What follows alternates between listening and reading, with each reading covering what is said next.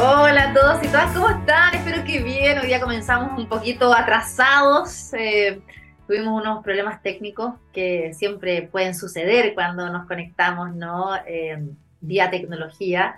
Pero ya estamos con ustedes para hablar de salud como cada martes y jueves a las 12 sobre temas tan interesantes, sobre terapias, salud digital, la contingencia y mucho más. Y hoy día queremos hablar de una temática que es súper relevante y que la hemos estado abordando, de hecho, el año pasado muchísimo y hace poquito por el Día Mundial de la Obesidad que se conmemoró el 4 de marzo, porque... Eh, según la doctora Camila Corbalán, que es premio a la investigación 2022 de la Academia Chilena de Medicina, en Chile las principales causas de enfermedad y de muerte están relacionadas con una mala alimentación. Comemos mal los chilenos y chilenas. Bueno, hoy día queremos hablar de eso. Ya está con nosotros la doctora Corbalán. ¿Cómo está? Muy bienvenida. Muchas gracias, Andrea. Feliz de estar aquí. Bueno, doctora, hoy día queríamos hablar de esto porque además usted es directora del Centro de Investigación en Ambientes Alimentarios y Prevención de Enfermedades Crónicas Asociadas a la Nutrición, el CIAPEC INTA de la Universidad eh, de Chile. Y, queríamos eh, conversar sobre este tema, ¿no? Que tiene que ver con lo que está sucediendo. ¿Por qué Chile tiene de las eh, principales características eh, de una sociedad obesa, por decirlo así. No solamente los adultos, también los niños, por qué nos alimentamos mal. Em, tiene que ver con el precio de los alimentos que sube cada vez más, tiene que ver con que no tenemos tiempo y finalmente cocinamos cualquier comida rápida o chatarra o tenemos una mala educación, malos hábitos. ¿Qué pasa? Bueno, podría hacer la entrevista a Andrea, porque todas esas son efectivamente las causas eh, de nuestra mala alimentación. Hoy día Chile es un país que ha cambiado mucho, ¿cierto?, en las últimas décadas. Em, hemos eh, crecido económicamente, eh, hemos, nos hemos integrado a la economía mundial, exportamos alimentos, recibimos alimentos. el problema es que al hacer ese crecimiento nos hemos descuidado eh, de lo que eso implica para la alimentación de las personas. Eh, y hoy día lo que vemos es que tenemos eh, acceso a alimentos que son poco saludables, alimentos que tienen muchas calorías, alimentos que tienen mucho sodio, muchas grasas, muchos azúcares, y, y, esos alimentos cuestan más barato a veces que los alimentos que sí tienen vitaminas, que sí tienen minerales, que sí tienen proteínas. Em, promocionamos alimentos que no son saludables necesariamente.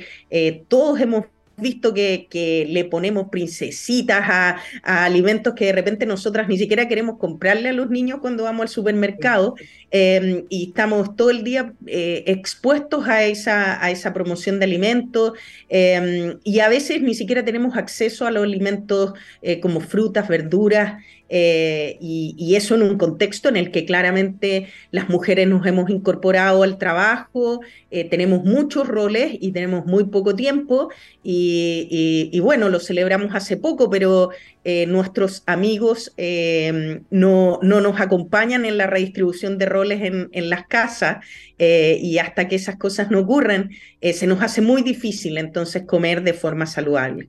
Doctora, yo quería preguntarle porque bueno, ya han pasado siete años de la implementación de la ley de etiquetado, que son estos sellos que tienen los distintos alimentos, que tienen más grasas, más sal, más azúcar, etcétera. Y efectivamente eh, eh, Chile es un país ejemplar en ese sentido. O sea, tenemos eso que finalmente igual nos ayuda un poco a restringir qué alimentos compramos. Pero yo quiero ir más allá de eso, si es que ha sido efectiva o no, o no. Tiene que ver con la regulación de la industria alimentaria. Eh, ¿Por qué se permiten que salgan al mercado productos que efectivamente pueden dañar nuestra salud. Em, y, de alguna forma quiero compararlo un poco como con el tabaco, ¿no? O sea, no sé si hay un lobby o efectivamente hay todo un tema detrás económico que permite que esto igual se venda, sobre todo pensando en los niños y las niñas, obviamente los adultos también, pero que muchos tienen desde conservantes, químicos, ¿no? Eh, y un montón de cosas que no leemos pero que sí nos dañan la salud. ¿Cómo se regula finalmente esta industria que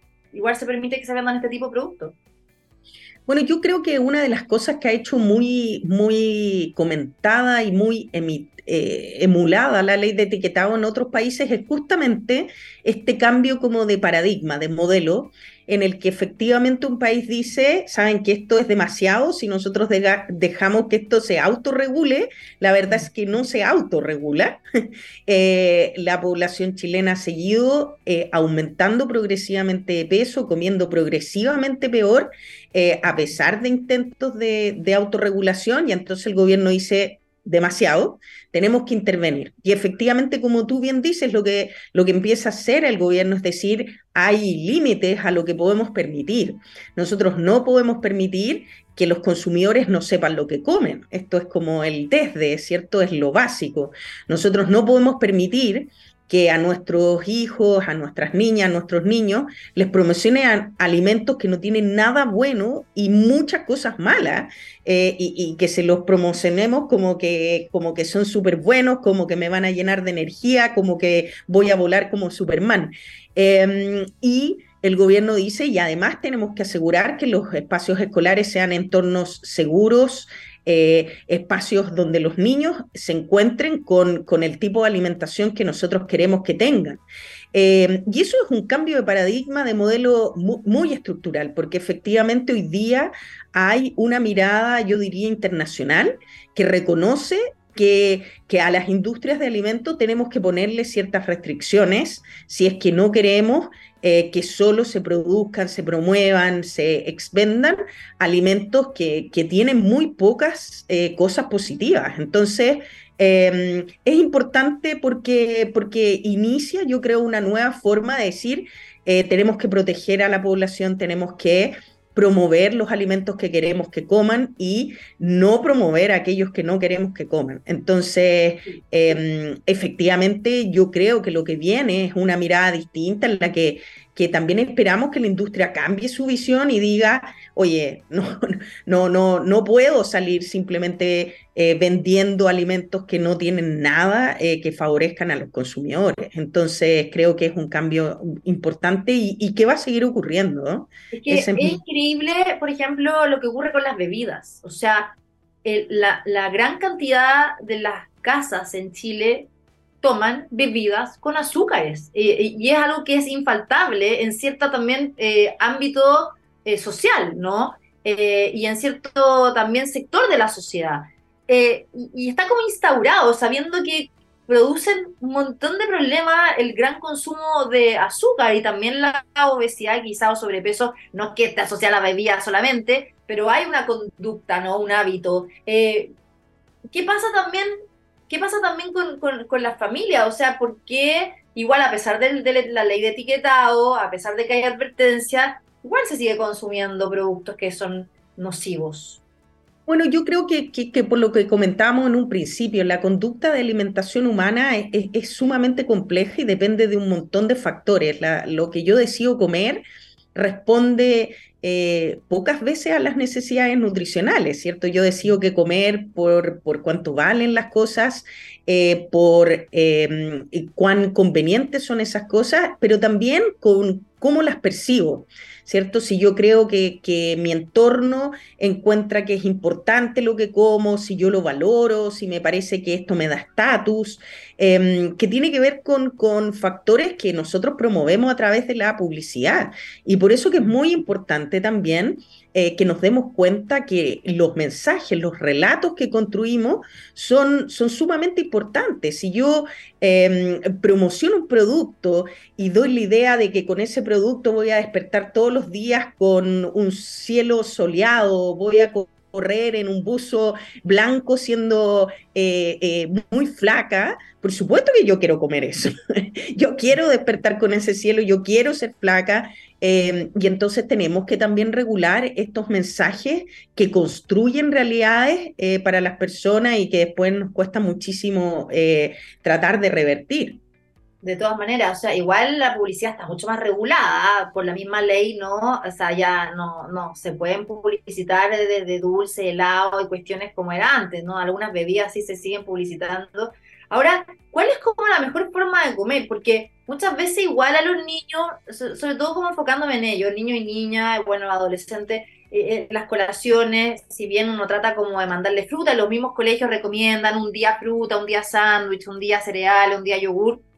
Igual los papás muchas veces les mandan un chocolate ah, o, o premiamos. claro, y en, la, y, en la, y en la casa la idea es promover también esa alimentación saludable, que no lleguen a comer papas fritas o, o solamente, eh, no sé, cosas que engorden.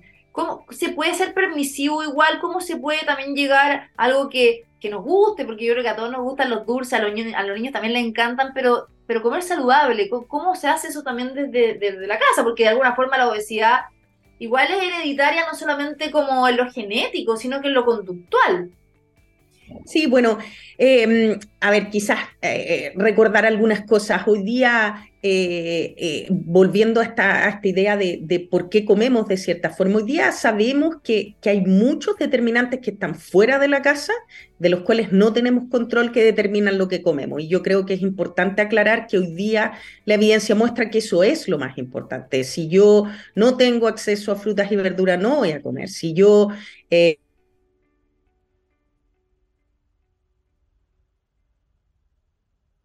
Doctora, se nos, se nos pegó la doctora, parece, ¿no? Ya sí, que de hecho había dicho ella que estaba con un poquito de problemas eh, con su señal de internet, pero la vamos a recuperar prontamente para seguir hablando con... Ahora sí, ahora volvió, doctora, como que se, se le fue la onda, se pegó y volvió.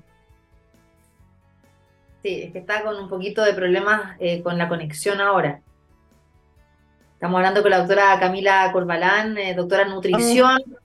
Eh, sobre la importancia de la alimentación en Chile y sobre todo, ¿no? Cómo podemos...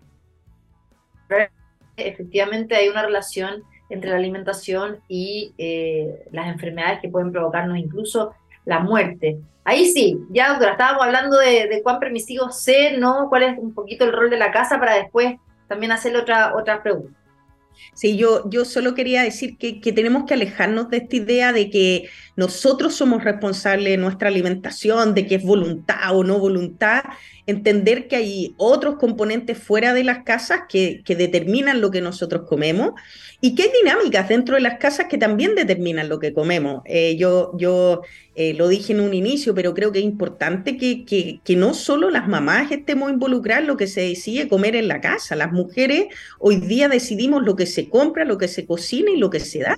Mientras eso sea así, es una sobrecarga gigantesca. Creo que todos dentro del grupo familiar tenemos que estar eh, comprometidos con esta tarea de, la alimentación saludable Creo que una alimentación saludable incluye, por supuesto, que en algunos momentos comamos un chocolate, un dulce, eh, una galleta, pero que, eh, que lo central sean, por supuesto, alimentos naturales, eh, los guisos chilenos, reconozcamos nuestra cultura, tenemos nuevas guías alimentarias que nos, nos dicen, nos prescriben cómo tenemos que alimentarnos. Eh, y también cuidando el planeta. Hoy día sabemos que nuestra alimentación es muy, muy relevante para nuestro planeta. Es importante que también nos hagamos cargo entonces de cómo comemos, porque no solo afecta nuestra salud, sino que también la del planeta. Así que recordar que, hay muchos factores involucrados en nuestra alimentación. Quería, quería preguntarle, em, ¿qué, implicancia tiene, por ejemplo, dulces todos los días? O sea, ¿qué puede pasar? Sobre todo por, por, por esta entrevista que yo también leía de usted, que me pareció súper impactante eh, el titular, que decía que efectivamente en Chile las principales causas de enfermedad y muerte están relacionadas con una mala alimentación. Sí, hoy día hay, muchísima evidencia del, de estudios internacionales, metaanálisis, estas revisiones que juntan datos de muchos lados que muestran que si nosotros consumimos alimentos con mayor eh, procesamiento, por ejemplo, que tengan muchos aditivos, eh, muchos ingredientes que nosotros no ocuparíamos en nuestra cocina, eh, nosotros nos enfermamos más de enfermedades como cardiovasculares, como diabetes, también como cáncer, y nos morimos más tempranamente. En Chile, las dos primeras causas de muerte y de enfermedad son una mala alimentación, que significa comer pocas frutas, pocas verduras, pocas nueces, eh, muchas carnes procesadas y el índice de masa corporal elevado, es el estar gorditos. Entonces, la verdad es que lo que comemos es muy, muy relevante para las enfermedades que vamos a desarrollar. Sí, no, lo que te quería preguntar, doctora, es eso, el tema de, los niños. O sea, muchas veces, eh, típico, la abuelita, la mamá le dan dulce todos los días, ¿no? más allá la bebida, o le mandan estas colaciones. O sea, ¿cómo influye eh, en, el desarrollo de, un niño o una niña, como enfermedades como la diabetes, por ejemplo, ¿no? O lo que después ellos pueden eh, generar en su, en su adultez. Bueno, la verdad, solo, solo para decir, nosotros tenemos eh, desde la nutrición recomendaciones de cuántos azúcares, cuántas grasas, cuánto sodio nosotros deberíamos consumir y los niños.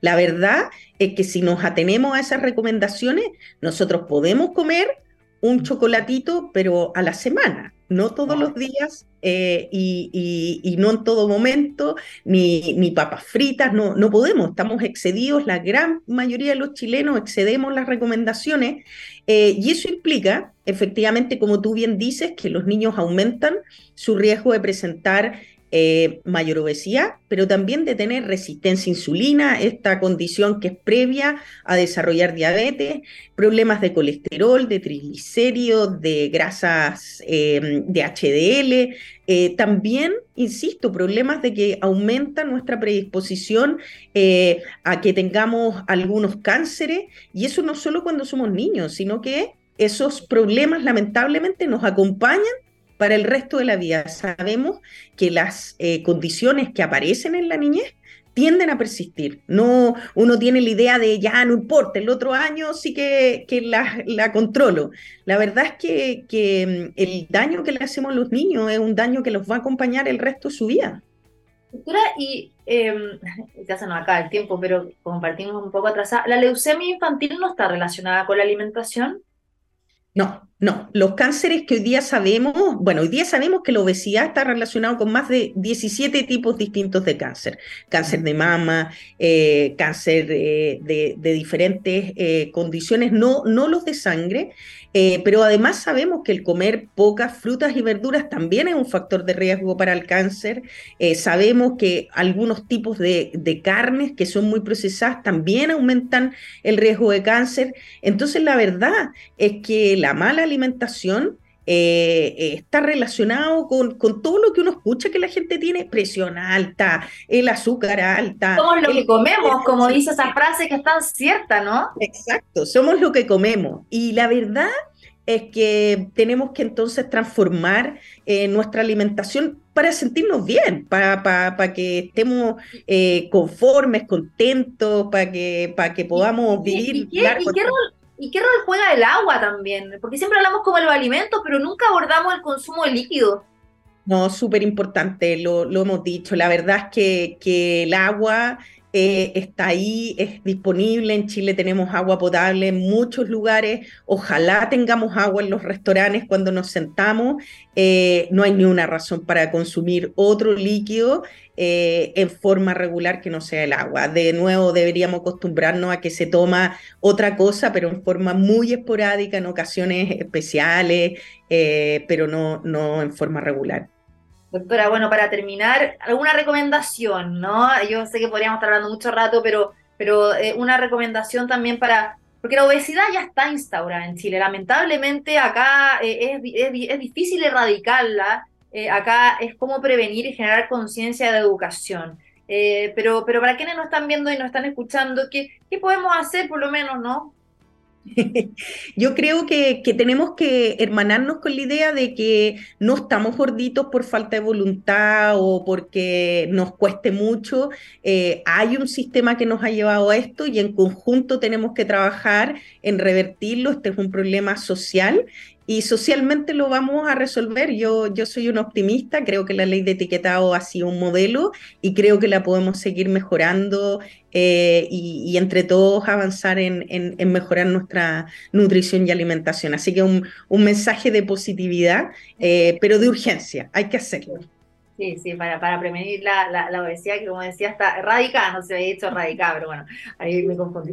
Doctora, le quiero agradecer eh, a la doctora en nutrición Camila Corbalán, directora del Centro de Investigación en Ambientes Alimentarios y Prevención de Enfermedades Crónicas asociadas a la nutrición, CIAPEC INTA de la Universidad de Chile. Que esté súper bien, cuídese mucho. Muchas gracias, hasta luego. Nos vamos a la música. A la vuelta vamos a estar hablando con el doctor Víctor Beltrán, académico y especialista de la Facultad de Odontología de la Universidad de la Frontera de Temuco, sobre un nuevo tratamiento que permite eh, tratar infecciones que afectan a los implantes dentales y así también evitar la pérdida ósea de los dientes a la vuelta de esta canción. Bueno, ya estamos de vuelta aquí en eh, Health, como siempre, ya les contaba, cada martes y jueves de 12 a 1 tenemos nuestro espacio de salud para que nos escriban también con el hashtag TX Health. Recuerden que nos pueden escuchar en txplus.com, en Spotify, en SoundCloud, también mis redes sociales arroba Andrea Obaid, arroba TXplus, para que nos sigan y por supuesto eh, entender que estamos en tantos países que nos escuchan y nos ven en más de 30 países en la única radio online de ciencia y tecnología. Les quiero contar que a nivel mundial más de 12 millones de implantes dentales son instalados em, anualmente en pacientes que sufren una pérdida parcial o total de sus piezas dentales. Eh, y esto se estima que uno de cada cuatro puede padecer en algún momento de periplantitis. Esta es una patología de carácter infeccioso que se caracteriza por la inflamación de los tejidos y además se puede ir perdiendo de forma progresiva el hueso, ¿no? Eh, donde además el hueso es muy importante porque es el soporte de los implantes dentales. Pero les quiero contar que hay un innovador tratamiento que permite tratar estas infecciones que afectan a los implantes y por supuesto es algo que se ha hecho acá en Chile, eh, en la Universidad de la Frontera, desde Temuco, en el sur de nuestro país. Hoy día queremos conversar al respecto con el doctor Víctor Beltrán, académico y especialista de la Facultad de Odontología de la UFRO. ¿Cómo está, doctor? Muy bienvenido. Hola, Andrea. Buenas tardes. Un gusto compartir en tu programa. Igualmente. Bueno, yo como que hacía una introducción, ¿no? Pero es interesante también entender em, ¿qué, ¿qué, pacientes son los que necesitan un implante. Muchas veces no perdemos una muela, eh, un diente por una carie, de hecho a mí me ha pasado, ¿no? Eh, algunos nos quedamos con el, con el hueco porque no tenemos plata para pagar el implante. me pasó cuando, cuando estaba en la época eh, ya más de sí pueden pagarlo, con la cobertura bien mala que tiene en Chile la salud dental, hay que decirlo. Y finalmente se hacen estos implantes. Pero explícanos primero quiénes son como los pacientes que necesitan este tipo de eh, solución.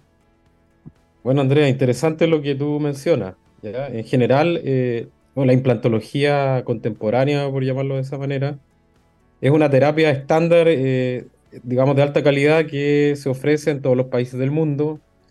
Es la terapia de elección cuando tú justamente pierdes un diente por, la, por diferentes razones, ¿no? Puede ser por un traumatismo, por una enfermedad periodontal o porque tuviste una carie y ese proceso se extendió en el diente.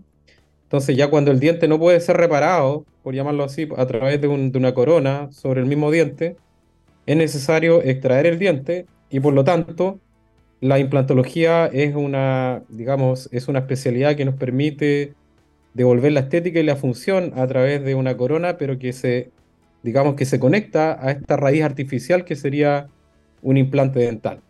Por lo tanto, podemos solucionar eh, diferentes tipos de complejidades, de pacientes que tienen, por ejemplo, a la pérdida de, un diente específico o a, pacientes también que son desdentados parciales o definitivamente también a personas que pierden todos sus dientes, que tienen una muy mala calidad de vida, producto de que no pueden comer bien, tienen problemas fonéticos, etc. También hay terapias e implantos protésicos que permiten devolver esa función, la estética y finalmente la calidad de vida también a las personas, ¿no? E, e, ese, ese punto que usted dice es súper importante, o sea, ¿cuál es la importancia de recuperar una pieza dental con un implante? Porque, claro, sí, la estética eh, eh, es clara y de hecho por eso habían programas del gobierno de hace muchos años, Sonrisa de Mujer, entre otros, ¿no? Por, por, personas que, verdad, hasta les da vergüenza reírse porque no tienen dientes y es terrible. Pero estamos hablando como de la parte ya más como práctica, o sea, las muelas sobre todo, ¿no? Para comer, para masticar, eh, cuál es la función que tienen para entenderlo, porque no se le da quizás tanta visibilidad como debería ser.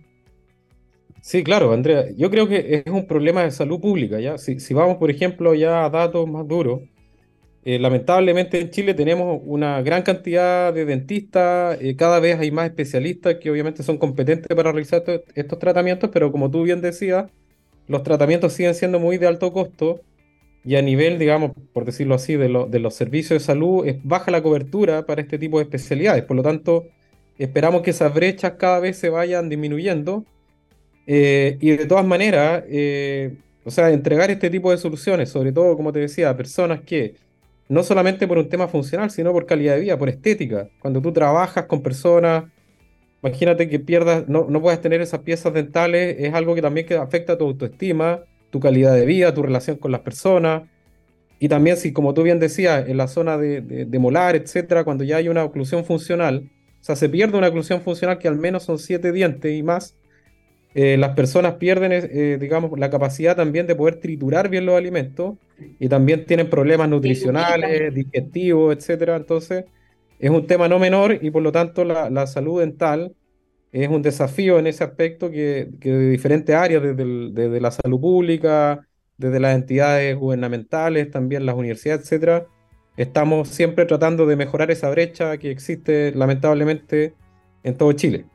Exactamente. Ahora, doctor, interesante lo que ustedes están haciendo, porque acá viene eh, a ser una solución a un problema. O sea, cuando se generan no eh, estos problemas dentales y se hace un implante, ¿por qué se, se pueden llegar a infectar? O sea, estamos hablando de que claramente, claro, hay, un, hay un espacio, eh, muchas veces cuando nos sacan una muela del juicio, no hacen un implante, nos dan antibióticos para evitar que se infecte, ¿no? Porque hay bacterias en la boca todo el tiempo, hay bacterias. Eh, pero ¿por qué ya se pueden provocar infecciones mucho más complejas que finalmente ustedes desarrollan esta solución?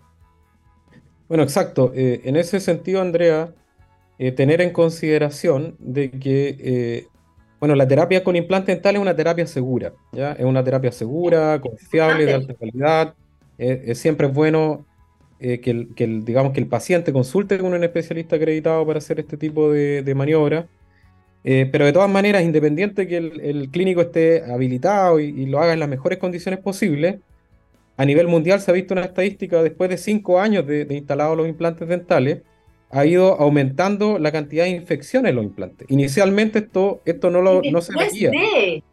Exacto, esto no, esto no es inmediato, ¿ya? O sea, pueden haber infecciones obviamente operatorias inmediatas, pero estamos hablando de que al menos en, en, las estadísticas de los países europeos, ya que llevan más tiempo con las terapias de implante en su población, eh, que es una terapia habitual, ¿ya? O sea, eh, casi todas las personas que son desdentadas son portadores de implantes dentales, y en este caso se ha visto que después de cinco años, al menos uno de cada cuatro implantes puede sufrir una enfermedad de, perimplantitis. ¿ya? Pero es súper alto el porcentaje. ¿Y, por qué, pasa esto? Quizás se desgasta la, eh, de mi ignorancia, se desgasta la pieza y la comida queda ahí metida y se provocan las bacterias que infectan.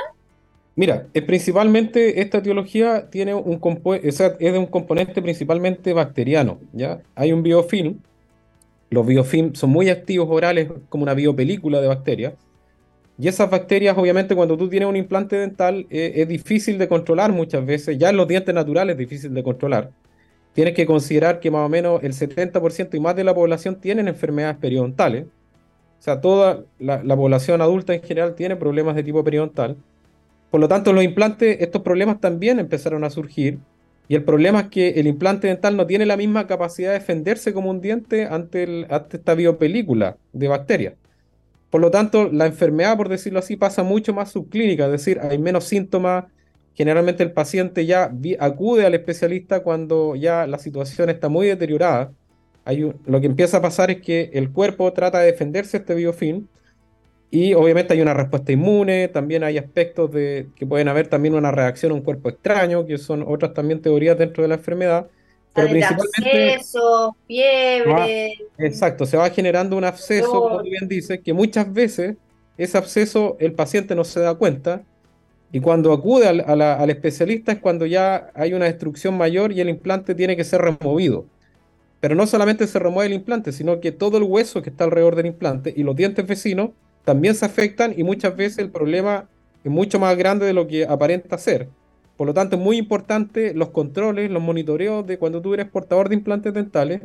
Tienes que hacerte un control periódico, una mantención con, con un especialista para poder ir detectando cuando se origina la enfermedad, porque mientras más temprano atacamos, es mucho mejor y el pronóstico es mucho mejor del, del cuadro.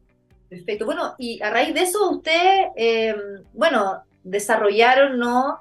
Eh, esta membrana regenerativa que de alguna forma busca tener este efecto antibacteriano, ¿no? Claro, justamente. Entonces, mira, nosotros empezamos ya hace unos cinco años, tenemos un equipo multidisciplinario, también agradecemos el apoyo de la, de la OTL de nuestra universidad, de la Oficina de Transferencia Tecnológica, y también súper importante, Andrea, dar un agradecimiento a las empresas nacionales que se atreven a apostar por la universidad para crear estas soluciones. Nosotros estamos trabajando con una empresa de Estados Unidos y con tres empresas nacionales, ¿ya? Que, que le agradecemos también por su colaboración. Y obviamente empezamos a, poder generar, digamos, una hipótesis de cómo podíamos plantear una solución tecnológica a esta enfermedad. Entonces, en general, en términos generales, Andrea, en, en la mayoría de las condiciones el abordaje es un abordaje quirúrgico que implica tener que limpiar toda esa infección y colocar una serie de biomateriales para ver eventualmente si el pronóstico puede salvarse de ese implante que fue infectado. Porque como te comentaba, no podemos asegurar salvar la situación, pero las terapias que se usan hoy día tienen un porcentaje de éxito cercano al 50%, por lo tanto hay un 50% de pacientes que se pierden todos los esfuerzos terapéuticos que se hacen. Entonces, en ese sentido, lo que nosotros desarrollamos fue una membrana que tiene dos características principales. Por un lado, antibacteriana, como tú bien decías, pero por otro lado también promueve la, regeneración del hueso alrededor del implante que se ha perdido. Y eso es lo novedoso. ¿Y, esto, ¿Y esto se pone al instalar el implante? O sea, como ¿en qué etapa van? Porque sabemos que todos los desarrollos tecnológicos tienen como pruebas no clínicas, etcétera. No sé si ustedes ya eh, lo han probado con pacientes, ya, ya, ya se puede usar cuánto falta para que esto eh, en fondo sea utilizado por los dentistas en las consultas al instalar los implantes.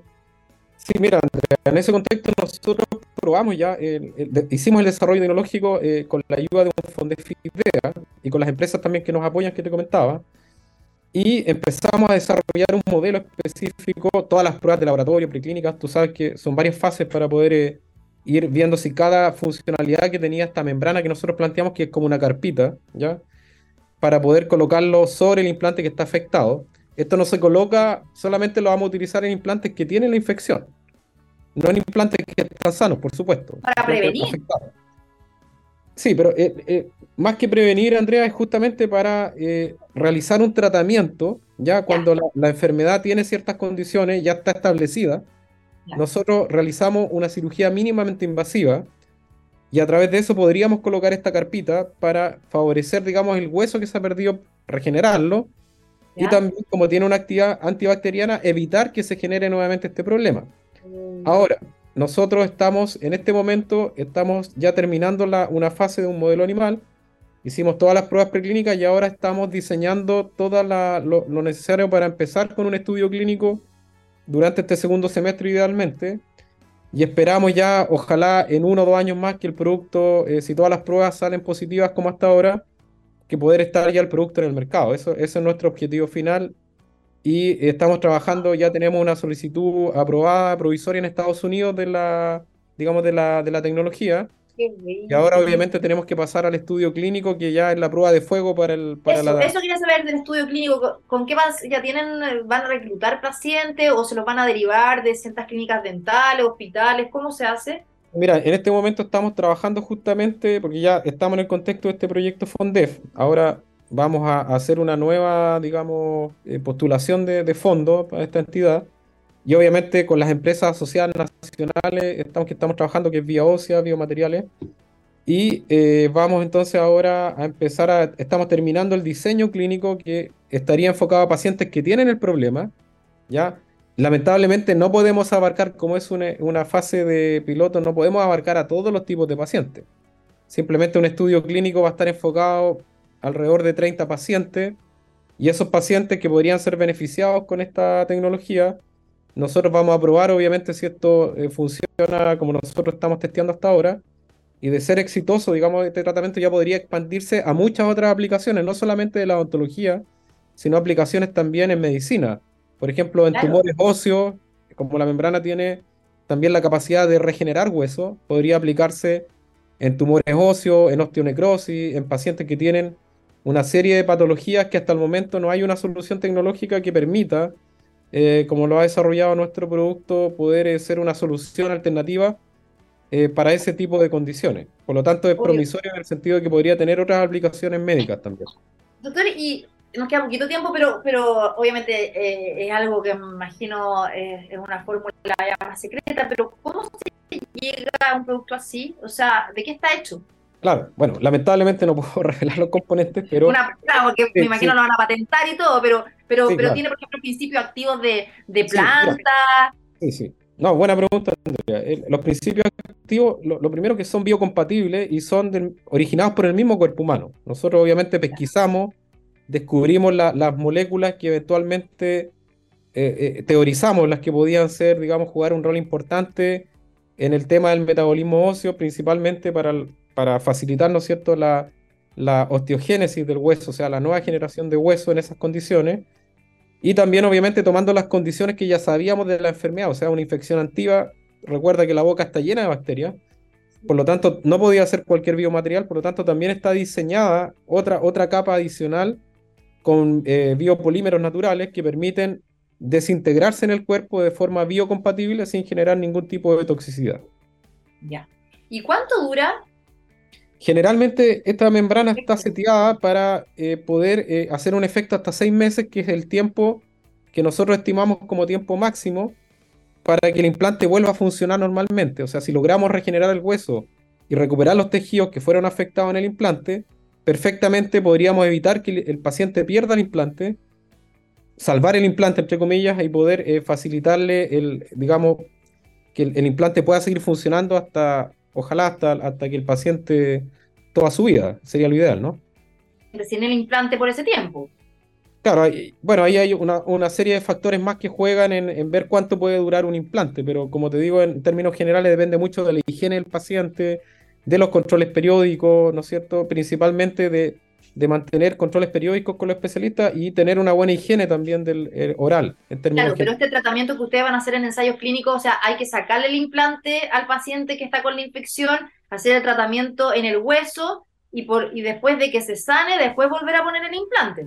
En este caso, Andrea, solamente el implante, esa es la gran ventaja, que nosotros no sacaríamos el implante. Ah, ah qué bueno. Haríamos una, una pequeña incisión mínimamente invasiva para, para poder limpiar lo que está contaminado pondríamos esta carpita sobre el implante que está afectado y nosotros esperamos que después de seis meses lograr de cierta manera un porcentaje de recuperación del hueso que se perdió. Por lo tanto, el implante no se perdería, se dejaría porque Además es más, es más económico, porque después volver a ponerse el implante otra vez, sacarlo, ponerlo, también tiene un costo que puede ser súper alto. Ahorra muchos costos, Andrea, y también costos de biomateriales que actualmente se usan adicionalmente, porque la membrana no, necesitaría usarse con injertos óseos porque ya tendría las propiedades per se para poder generar esas capacidades. Por lo tanto, se ahorraría mucho también recursos al paciente en ese sentido. Doctor, bueno, súper interesante, eh, de verdad los felicito, ojalá que siga eh, su buen curso todo este proceso, sobre, todo el ensayo clínico, que tenga buenos resultados para que después esto pueda ser aplicado para las personas que han tenido este tipo de problemas. Así que agradecemos al doctor Víctor Beltrán, académico y especialista de la Facultad de Odontología de la Universidad de la Frontera de Temuco, eh, que nos contó sobre este innovador tratamiento que permite tratar estas infecciones que afectan a los implantes dentales y a del hueso. Que esté muy bien, doctor, cuídese mucho. Un placer, Andrea. Que le vaya muy bien. Hasta luego. Saludos por allá. Nos vamos, gracias por la sintonía, los dejamos en la mejor compañía de TX Plus, llegan muchísimos programas, hay pero nuevos y nuevas conductores y conductoras, así que sigue con nosotros, nosotros nos reencontramos aquí en TX Health para hablar de salud el otro martes a las 12. Si tienes algún tema, alguna terapia, algo interesante, recuerda que nos puedes escribir con el hashtag TX Health o a mis cuentas arroba Andrea Obaid. Que estén muy bien, chao, chao.